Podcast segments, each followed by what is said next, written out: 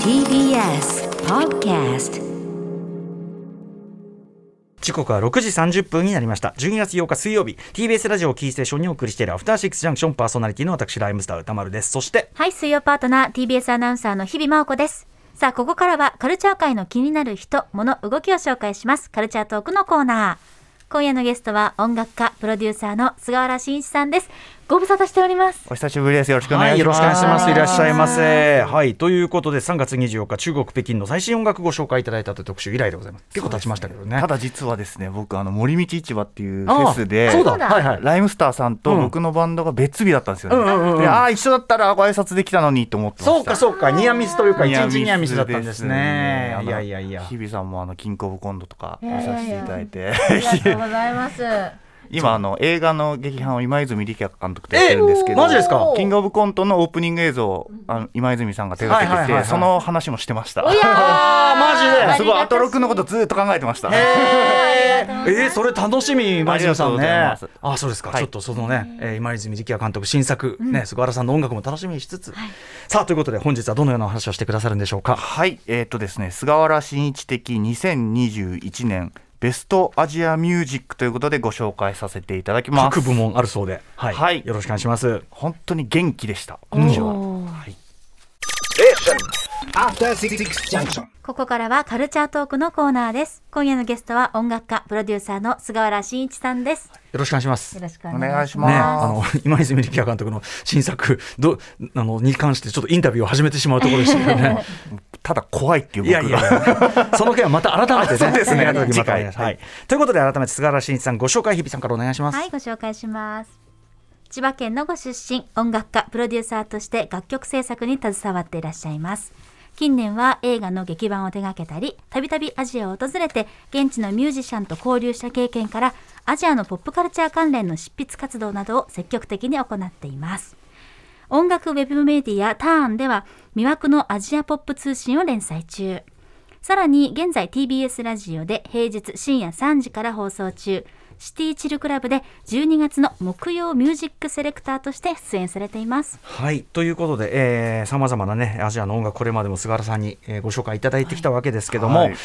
今年振り返って、はいえーまあ、なかなか旅行はね、できない状態ですけど、そうですねこう音源そのものは惚れました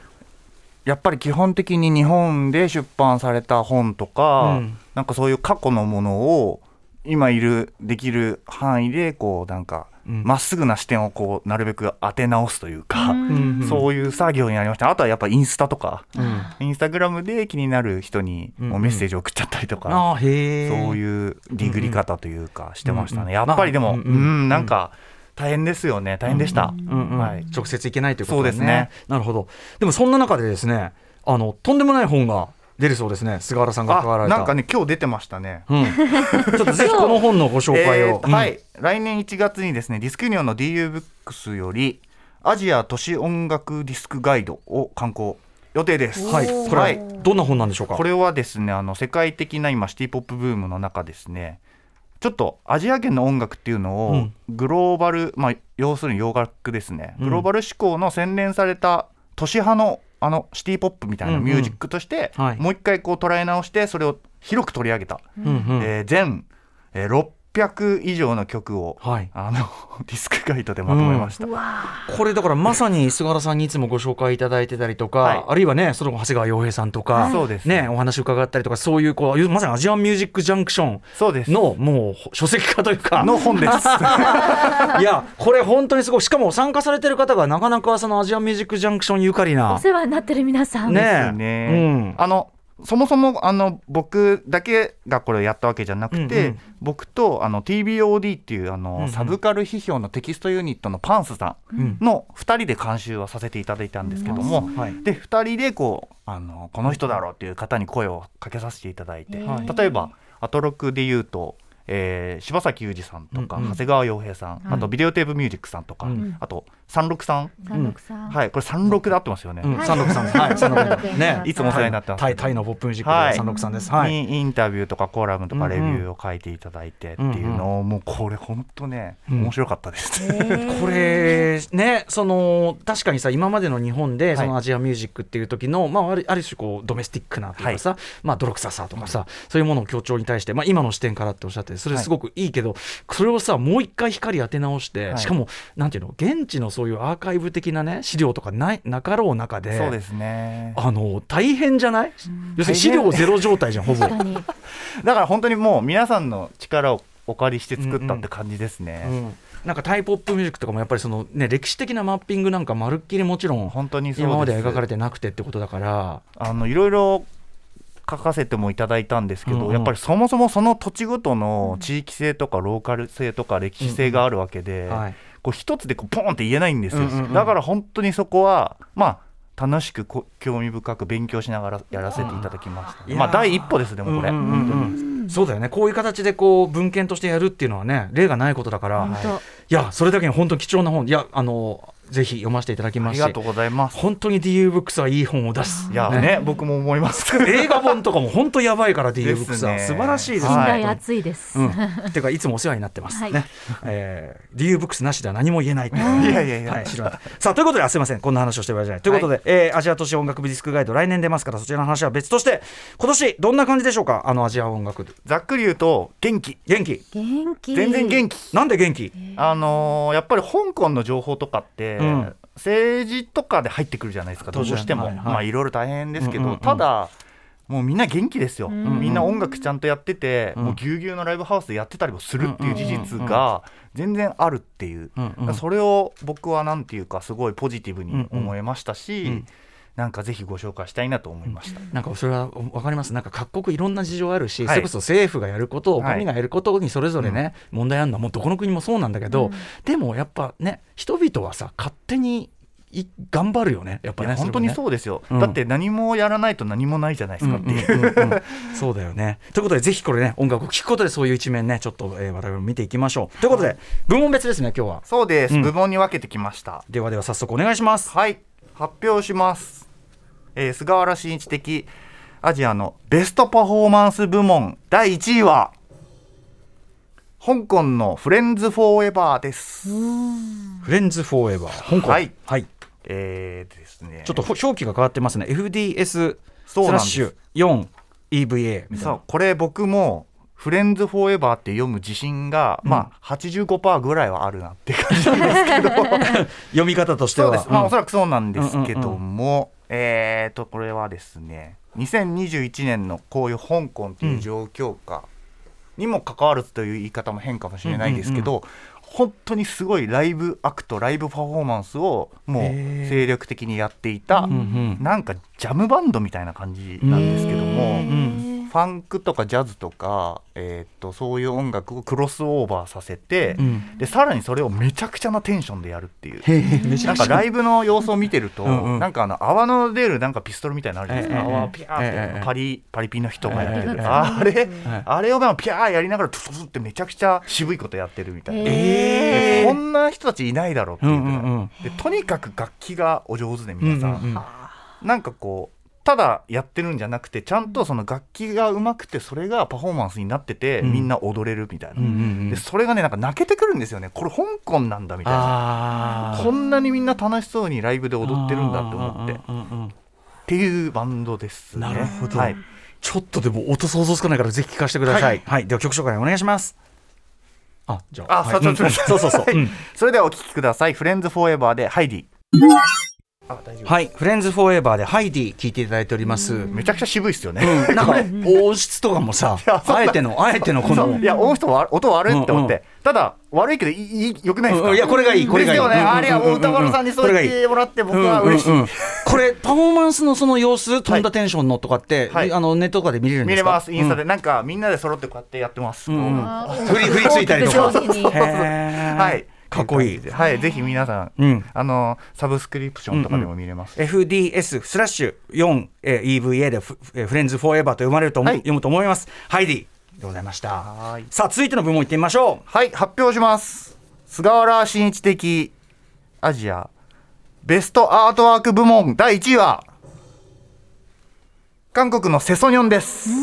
セソニョン。はい。SESONEON でセソニョン。うん、セソニョン。ねはい。もうこれはですねやっぱりデザインってすごい大事だと思うんですけど、うんうんうんうんまずサウンドのデザインがすごい。はい。でああ、そういうことか。アートワーク周りのデザインもちゃんとそこに紐づきながら自分たちが表現したいことっていうのをうんうん。やってるっていうところでですね、トータルのデザイン。そうですね、あのソムナスバットっていうちょっとあのインドにルーツを持ってる、うん。うんうん。まあいわゆるだからそのちょっとなんでしょうね、うん西からやってきたような方が今ニューヨークで活動されてるんですけども、うんうんなんかそういう西洋と東洋っていうものを見た時うんのアイデンティティみたいのを、まあ、作品に落とし込んでる人がいるんですけど、ううんんなんかその方をこう採用してるっていうところが、うんこのセソニョンがこう実現しようとしている、うんうんこれ今からもうこれ曲名言っちゃうんですけど「あのええジャユーっていう自由っていう意味なんですね。うんうんまあフリーダムうん自由っていうことをはは表現するときになんかそれがかなりこう効果的に作用しているとういんうか、うん。でそれがもうアートワークとしてもう最高だなもうもちろん曲としてもいいんですけどうんうね、んっていう感じですね。わかりましたはいうん。さあ、じゃあ、きゅ曲聴きましょうかね。はい、それではお聴きください。セソニョンで自由。はい。セソニョンで、J、JU かな。自由。はい JU。はい。これミュージックビデオ、ユファインさんね。そうなんです。地獄は呼んでる、はいバーニングなど。はいはい。まさにめちゃくちゃかっこいいで。なるほどね。いでやす、曲もすごいかっこいい。なんかそう意です表をつく展開。そうなんですよ。うんで、かなりビートルズ的というか。確かに確かにね、こんな普遍性のあるメロディーなのにこんなかっこいいっていうの確かがに面白いですね。さあ、ということで、どんどん部門し、えー、行ってみましょうかね。はい。では発表します。うん菅原慎一的ベストテキスチャー部門は、有数です。ベストテキスチャー部門って何ですか、えーとですね、テキスチャーがすごい東洋的なうん素材を使ってそれを重ね合わせたあはあかっこいい、えートラックみたいな意味なんですけども、えー音楽を作りまあ素材出うんす素材そうですね。東洋あですねの、なんかこう、左から右に流れるタイムラインみたいな感じで、こうんうんう、ソフトで作りますけども、はいそこにこう、重ね合わせる波形のテキスト、テキスチャー、なんかそういうちょっとミルフィーユのようなものがうんうん、かなりこう、意識的なアジアへの眼差しを持った作り方うんうんうがんされていてはい、で、この、ユースーさんって、あの、うんえっとですね、亡くなったお母さんのミドルネームが、まあ、今から発表する「シュー」という楽曲のことなんですけど、この「シュー」ってあの「秀」って書くあの優秀の「シュー」っていう字なんですけど、うんこれっていろんな意味があって、うんまあ、なんかその「いい」っていう意味もあるし、うんあと「ショー」「ショー」という意味はあの英語の「ショー」ですね、ううんんっていう意味もあるしあとこれ台湾で「シュシュ」っていうと「よしよし」っていう意味もあるんですよ。うんだからなんかねいろいろ込められていて。でなんかねこういろいろこうやろうとしてる人はいいるんですけども、彼女はやっぱり出口がすごいクールなんですねだから単純にもう曲がめちゃくちゃかっこいいっていう、はいはいそれがすごい僕はあの一番推すポイントアジア的っていうイメージのアップデートっていうかあそうですそうです、うんうんうんはい、じゃあ行ってみようかは、はいそれではお聴きくださいユースで「シューはい、えー、ユースーさんで「シュー」聞いていただいておりますユースーさん自体は、えっと、活動拠点は活動拠点はカナダのバンクーバーカナダなのねはい、えーなたるほだこどのコロナ禍であのビザの問題でもう何年も何年もぐるぐるしてたみたいえで、ーまあ、そういう経緯もあってこういう自分のルーツを探る表現にたどり着いたらしいです、なるほどだんだん盛り上がってきましたねそれもねでもまあアジザ・アジアでありながらそうですねねうん、トーキングヘッズとかも好きみたいですあなるほどねこのグルーヴの参照にそうかそれのそれのニューウェーブ的解釈あというそかうでなすそうですなるほどなるほどなさあということでちょっとお時間迫ってきちゃったんで、はいえー最後にベストアーティスト部門ということなんですかね、ちょっと BG 的に流しながらになっちゃいますがはい、はい、こちらがですね日本のベッドカバーという、うんあのアーティストなんですベけッどドもカバー、はい日本のアーティストが日本ですまさかのなんかやっぱ、ぱり、あの俺らもアジアの人じゃんっていう意識をうんうん僕もすごい持つようになって、うんうんなんかいろいろこう自戒を込めてなんですけど、うんうんなんか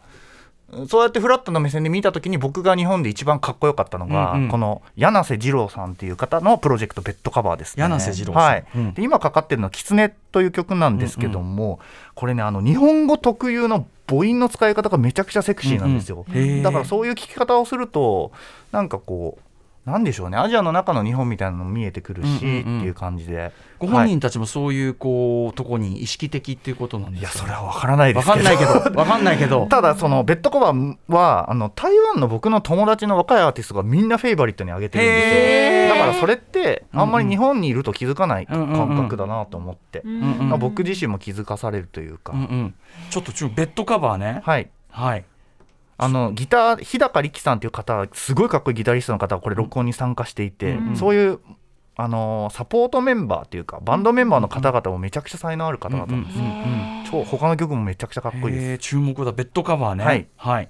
かりましたということで今ちょっと BG 扱いになっちゃうちょっと時間が来ちゃって申し申し訳ございませんすいませんはいはいさあといったあたりで、えー、菅原慎一さん最後にお知らせことお願いしますはい、えー繰り返しになりますがアジア都市音楽ディスクガイドが来年1月に DU ブックスより刊行予定ですライター DJ のパンスさんと菅原慎一との共同監修になっております、んマッシュとか言っえ てえアジア圏の音楽をワールドミュージックや伝統音楽というくくりではなくグローバル志向のポップミュージックとして広く取り上げた多分世界初の本となりますねパンスさんもねあの今せあの政治家あの失言失言集 ねあれ今読んでますから僕も僕まだ変えてないですねえとか面白いいずれお話伺いたいなみたいないやこれすごい楽しみにしてましたありがとうございます、はあのそれでもまたお邪魔させてくださいあもちろんですもちろんですもちろんですお願いしまはすい今年もいろいろお世話になりましたあということでもう、良いお年いやをそうですよねそんな時そんな時期なのよ来年もよろしくおは願いいします。えー、本日ゲストは音楽家プロデューサーの菅原慎一さんでしたありがとうございました良あいおりがとうご年ざいをました良いお年を明日のこの時間はゲーム音楽の専門 DJ ゆうすけサードさんが番組初登場です2021年ベストインディーゲーム発表していただきます After Six Junction.